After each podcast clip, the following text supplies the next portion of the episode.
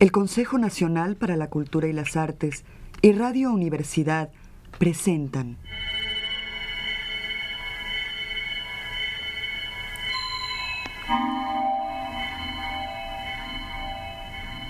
La llave del tiempo.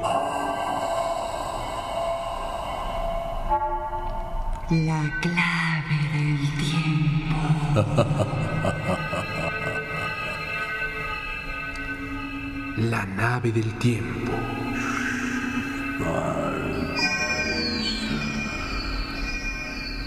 El ave del tiempo.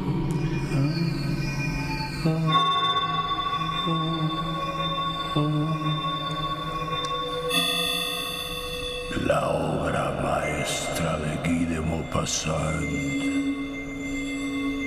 El Orla.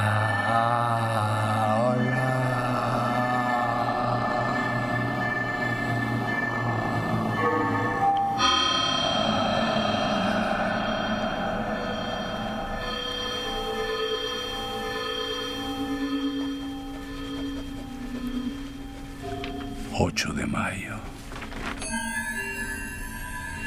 Qué día tan espléndido. He pasado toda la mañana tumbado en la hierba delante de mi casa, bajo el enorme plátano que la cubre, la abriga y la sombrea por entero. Me gusta esta región y me gusta vivir en ella porque aquí tengo mis raíces, esas profundas y delicadas raíces que ligan a un hombre a la tierra donde sus abuelos han nacido y han muerto, que lo ligan a lo que ahí se piensa y se come, lo mismo a las costumbres que a los alimentos, a las locuciones locales, las entonaciones de los campesinos, los olores del suelo, de los pueblos y del propio aire. Me gusta la mansión donde he crecido. Desde mis ventanas veo correr el Sena a lo largo de mi jardín, detrás de la carretera, casi dentro de casa. El grande y ancho Sena, que va de Rouen al Havre, cubierto de barcos que pasan. A la izquierda y al fondo, Rouen, la dilatada ciudad de tejados azules, bajo una puntiaguda multitud de campanarios góticos. Son innumerables, frágiles o anchos, dominados por la aguja de hierro de la catedral y llenos de campanas que tocan en el aire azul de las hermosas mañanas, lanzando hasta mí su dulce y remoto bordoneo de hierro, su canto de bronce que me llega ahora más fuerte, ahora más debilitado, según que la brisa despierte o se adormezca. Ah, qué buen tiempo hacía esta mañana. Hacia las once, un largo convoy de navíos arrastrados por un remolcador del tamaño de una mosca y que jadeaba de fatiga vomitando un humo espeso, desfiló ante mi verja. Detrás de dos goletas inglesas, cuyo pabellón rojo ondeaba sobre el cielo, venía una soberbia corbeta brasileña totalmente blanca, admirablemente limpia y reluciente. La saludé, no sé por qué, porque me agradó mucho verla tal vez. ¡Avianto!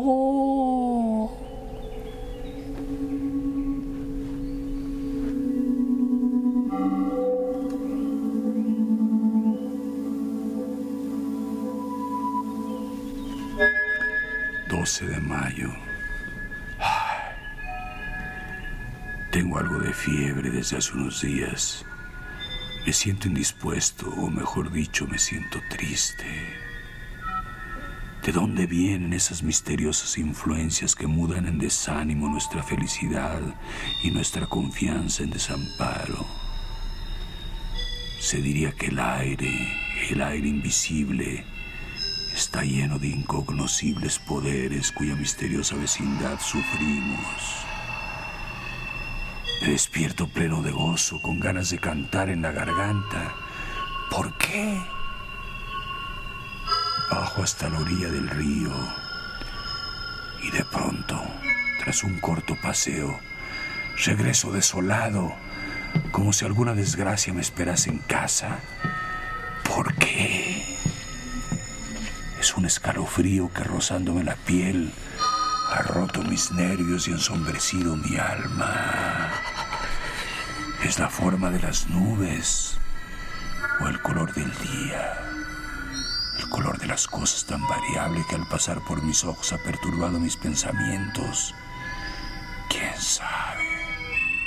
Todo lo que nos rodea, todo lo que vemos sin mirarlo, todo lo que rozamos sin conocerlo todo lo que tocamos sin palparlo, todo lo que encontramos sin distinguirlo, sobre nosotros, sobre nuestros órganos y a través de ellos, sobre nuestras ideas, sobre nuestro propio corazón, efectos rápidos, sorprendentes e inexplicables. Qué profundo es este misterio de lo invisible.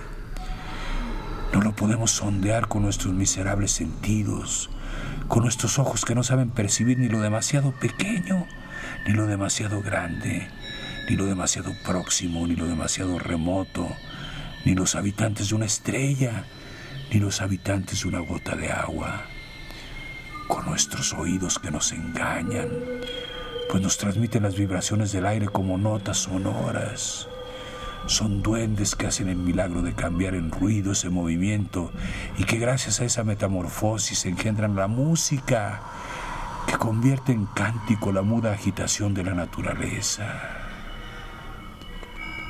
Nuestro olfato, más débil que el de un perro, con nuestro gusto, que apenas puede discernir la edad de un vino. Ah, si tuviéramos otros órganos que realizaran en nuestro provecho otros milagros, cuántas cosas podríamos descubrir a nuestro alrededor.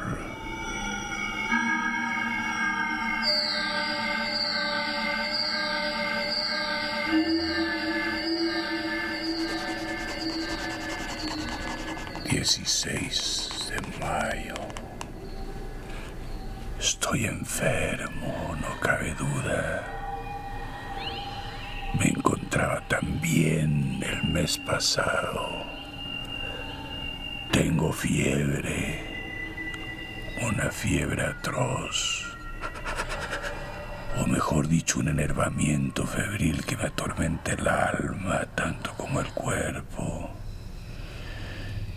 Sin cesar la espantosa sensación de un peligro inminente la aprensión de una desgracia que se acerca o de la muerte que se avecina, un presentimiento que sin duda efecto de un mal todavía ignorado, que germina en la sangre y en la carne.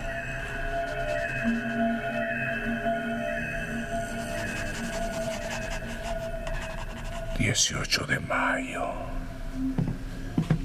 De la consulta de mi médico pues ya no podía dormir. Me encontró el pulso alterado, ojos dilatados, nervios vibrantes, pero sin ningún síntoma alarmante. Tengo que darme duchas y tomar bromuro de potasio. 25 de mayo, ningún cambio. Mi estado es verdaderamente raro. A medida que se acerca la noche, me invade una inquietud incomprensible como si la oscuridad escondiese una terrible amenaza. Ceno pronto. Después intento leer, pero no entiendo las palabras. Apenas distingo las letras. Camino entonces de arriba abajo por mi salón, oprimido por un temor confuso e irresistible. Temor al sueño y temor a la cama. Hacia las diez Subo a mi habitación. En cuanto entro, cierro con dos vueltas de llave y corro los cerrojos. Tengo miedo. ¿De qué? Hasta ahora no temía nada. Abro los armarios, miro debajo de la cama, escucho. ¿Qué? No es extraño que un simple malestar un trastorno circulatorio acaso, la irritación de un nervio, un poco de congestión, una mínima perturbación del funcionamiento tan imperfecto y delicado de nuestra máquina viviente pueda convertir en melancólico al más alegre de los hombres y en cobarde al más valiente. Después me acuesto y espero el sueño como quien espera al verdugo.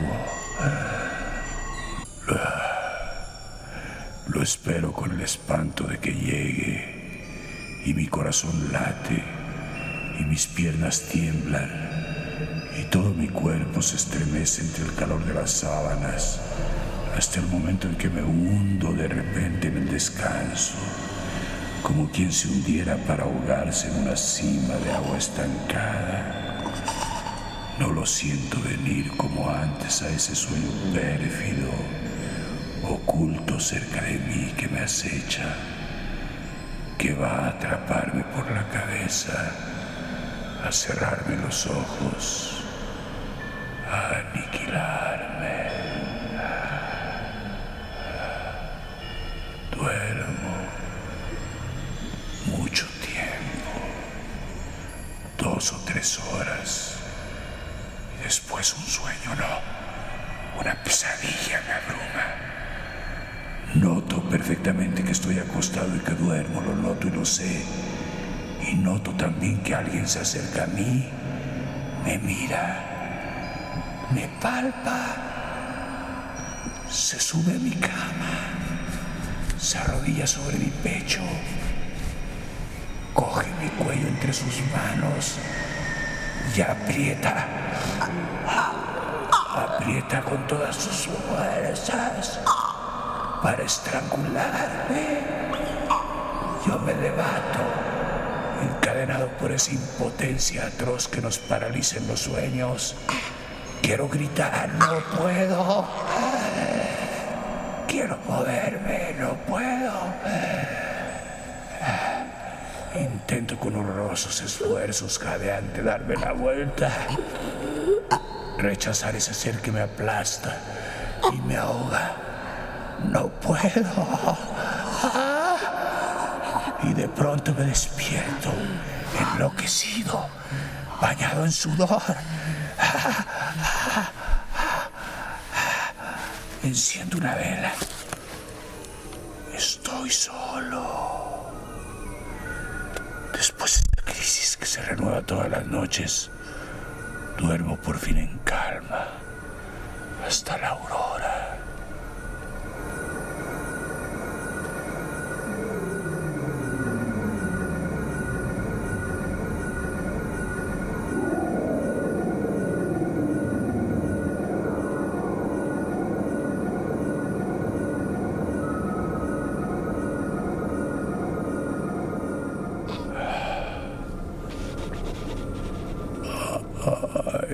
2 de junio. Mi estado se ha agravado aún más. ¿Qué es lo que tengo? El bromuro no sirve de nada. Los baños no sirven de nada. Hace un rato para fatigar mi cuerpo tan abatido ya. Fui a dar una vuelta por el bosque de Rumar. Principio creí que el aire fresco, ligero y suave, lleno de olor a hierbas y a hojas, llenaría mis venas de una sangre nueva, mi corazón de una nueva energía. Seguí un ancho camino de cazadores. Después tomé hacia la Bouille por una estrecha avenida entre dos ejércitos de árboles desmesuradamente altos que ponen un techo verde, espeso, casi negro entre el cielo y yo. Un estremecimiento me asaltó de pronto, no un escalofrío, sino un extraño temblor de angustia. Apresuré el paso, inquieto de hallarme solo en aquel bosque, atemorizado sin razón, estúpidamente por la profunda soledad. De repente me pareció que me seguían, que me pisaban los talones, muy cerca, hasta tocarme. Me volví bruscamente. No vi a mis espaldas sino la recta y ancha avenida, vacía, alta, temiblemente vacía.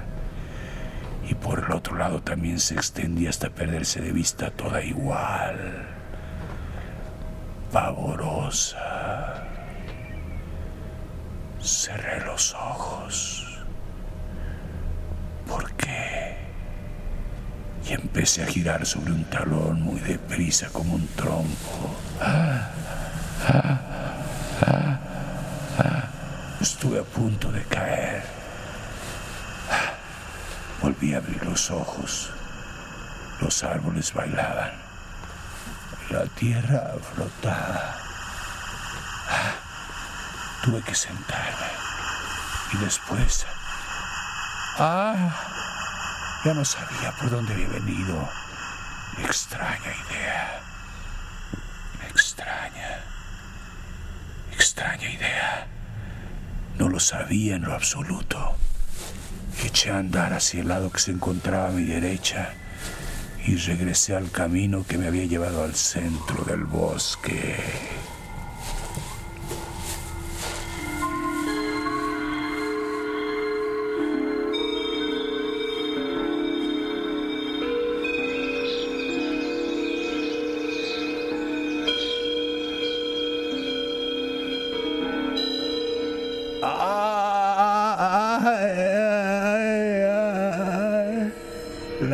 Ha sido horrible.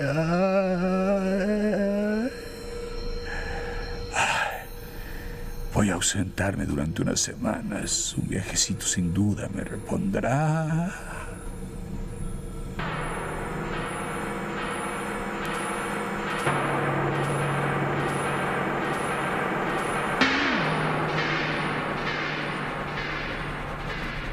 ...2 de julio, regreso. Estoy curado. Y además he hecho una excursión encantadora. Visité el Mont Saint-Michel que no conocía. Qué visión cuando uno llega como yo a Avranches al caer el día. La ciudad está sobre una colina y me llevaron a los jardines públicos en un extremo de la población. ¡Eh! Lancé un grito de asombro. Ante mí se extendía una bahía desmesurada hasta muy lejos, entre dos costas alejadas que se perdían de vista entre brumas. Y en el centro de esa inmensa bahía amarilla, bajo un cielo de oro y de claridad, se alzaba oscuro y picudo un extraño monte en medio de las arenas. El sol acababa de desaparecer y sobre el horizonte aún llameante se dibujaba el perfil de esa fantástica roca que lleva en su cima un fantástico monumento. En cuanto amaneció marché hacia allá. La marea estaba baja como la víspera. Yo miraba alzarse ante mí a medida que me acercaba a ella la sorprendente abadía. Tras varias horas de marcha, llegué al enorme bloque de piedras donde se halla el pueblecito dominado por la gran iglesia. Tras subir por la calle estrecha y empinada, entré en la más admirable morada gótica construida para Dios sobre la tierra, vasta como una ciudad, llena de salas bajas aplastadas bajo bóvedas y altas galerías que sostienen frágiles columnas. Entré en esa gigantesca joya de granito, tan leve como un encaje, cubierta de torres, de esbeltos pináculos, hacia donde ascienden retorcidas escaleras y que lanzan al cielo azul de los días, al cielo negro de las noches, sus extravagantes cabezas erizadas de quimeras, de diablos, de animales fantásticos, de monstruosas flores, enlazados entre sí por finos arcos labrados. Cuando estuve en la cima, le dije al fraile que me acompañaba, Padre, qué a gusto estarán ustedes aquí. Respondió, Oh, hace mucho viento, caballero. Y nos pusimos a charlar mientras mirábamos cómo subía la marea, que corría por la arena y la cubría con una coraza de acero. Y el fraile me contó historias, todas las historias del lugar, las viejas historias, leyendas, siempre leyendas.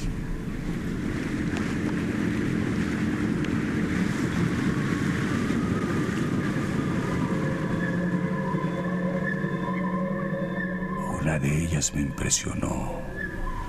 La gente del pueblo, la del monte, pretende que por la noche se oye hablar en las arenas y también que se oyen balar dos cabras, una con voz fuerte, otra con voz débil. Los incrédulos, sabe usted, afirman que son los gritos de las aves marinas, que unas veces parecen balidos, otras quejas humanas. Pero los pescadores rezagados juran haber encontrado, merodeando por las dunas, entre dos mareas en torno al pueblecito tan apartado del mundo, a un viejo pastor cuya cabeza tapada por la capa nunca se ve y que conduce marchando ante ellos un macho cabrío con rostro de hombre y una cabra con rostro de mujer, ambos con largos cabellos blancos y que hablan sin cesar, peleándose en una lengua desconocida y después dejando de pronto de chillar para balar con todas sus fuerzas. Le dije al fraile, ¿y usted lo cree? murmuró. No sé. Proseguí. Si existieran en la Tierra seres distintos de nosotros, ¿cómo no íbamos a conocerlos desde hace mucho tiempo? ¿Cómo no iba a haberlos visto usted? ¿Cómo no iba a haberlos visto yo? Respondió, ¿acaso vemos la cien milésima parte de lo que existe? Mire, ahí tiene el viento, que es la mayor fuerza de la naturaleza, que tira al suelo al hombre, que derriba edificios, desarraiga árboles, levanta en la mar montañas de agua, destruye los acantilados y arroja contra las rompientes a los grandes navíos.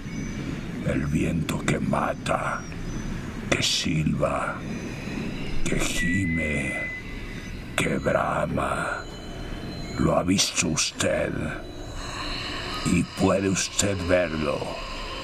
Y sin embargo, existe.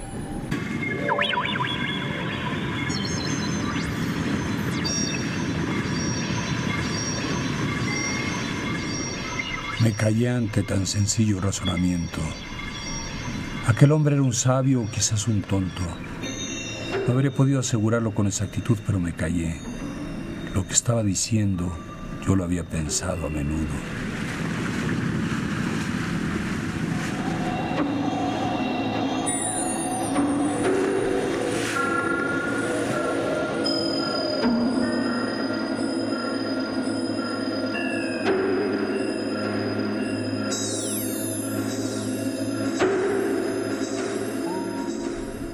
De julio. He dormido mal, no cabe duda. Aquí hay una influencia febril, pues mi cochero sufre del mismo mal que yo. Al regresar ayer, me fijé en su singular palidez. Le pregunté, ¿qué le pasa, John? Me pasa que no puedo descansar, señor. Las noches se me comen los días. Desde que se marchó el señor, tengo como un mal de ojo.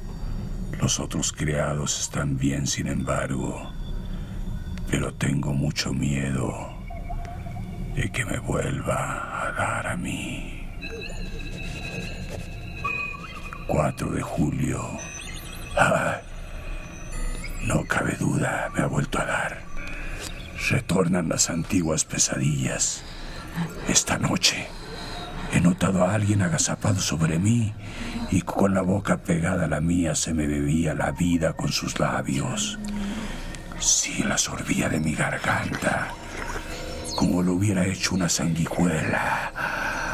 Después se levantó Aito y yo me desperté, tan magullado, roto, aniquilado, que no podía moverme. Si esto continúa unos días más, seguramente volveré a marcharme. 5 de julio. Habré perdido la razón. Lo que ha ocurrido, lo que he visto la noche pasada es tan extraño que mi cabeza se extravía cuando pienso en ello. Al igual que hago ahora cada noche, había cerrado la puerta con llave. Después, como tenía sed, bebí medio vaso de agua y por casualidad me fijé en que la botella estaba llena hasta el tapón de cristal. Me acosté enseguida y me sumí en uno de mis sueños espantosos, del que me sacó al cabo de unas dos horas una sacudida más horrorosa aún. Imagínense ustedes un hombre dormido a quien asesinan y que se despierta con un cuchillo en los pulmones. ¡Ah! Y que jadea cubierto de sangre y que ya no puede respirar y que va a morir y que no entiende nada, eso es. Habiendo recobrado por fin el juicio, tuve sed de nuevo. Encendí una vela y fui hacia la mesa donde estaba la botella. La levanté inclinándola sobre el vaso.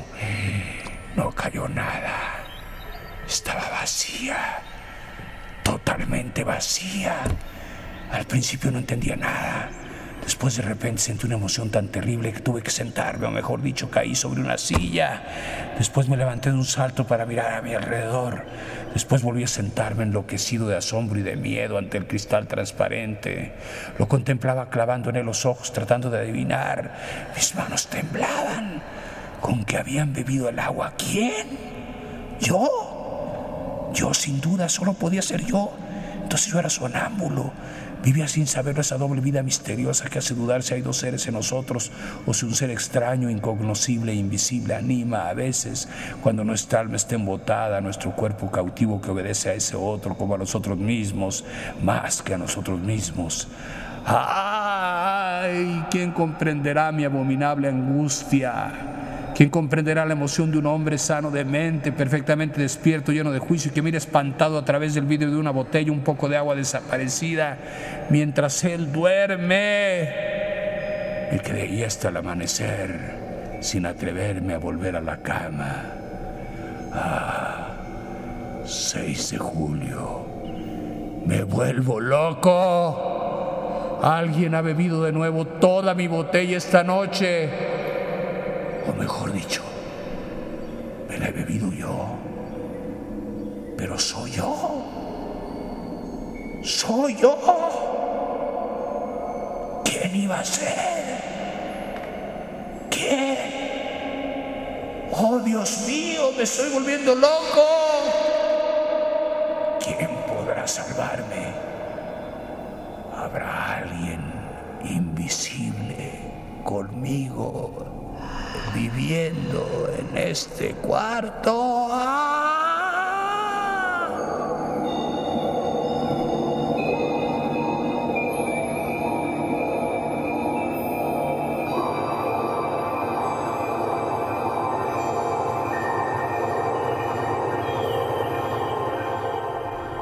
El Consejo Nacional para la Cultura y las Artes y Radio Universidad presentaron La llave del tiempo. La clave del tiempo.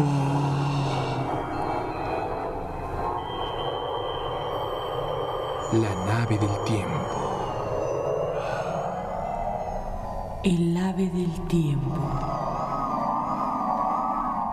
La obra maestra de Guy de Maupassant. El Orla. Primera parte. Narración, producción y dirección, Juan López Moctezuma. Música original de Manuel Díaz Suástegui y Emiliano de la Vega. Musicalización, Manuel Díaz Suástegui. Realización técnica, Carlos Montaño. Locución, María Luisa Vázquez. Claudia Rodríguez. y Homero Bazán Longe. Efectos especiales, Osvaldo Hernández.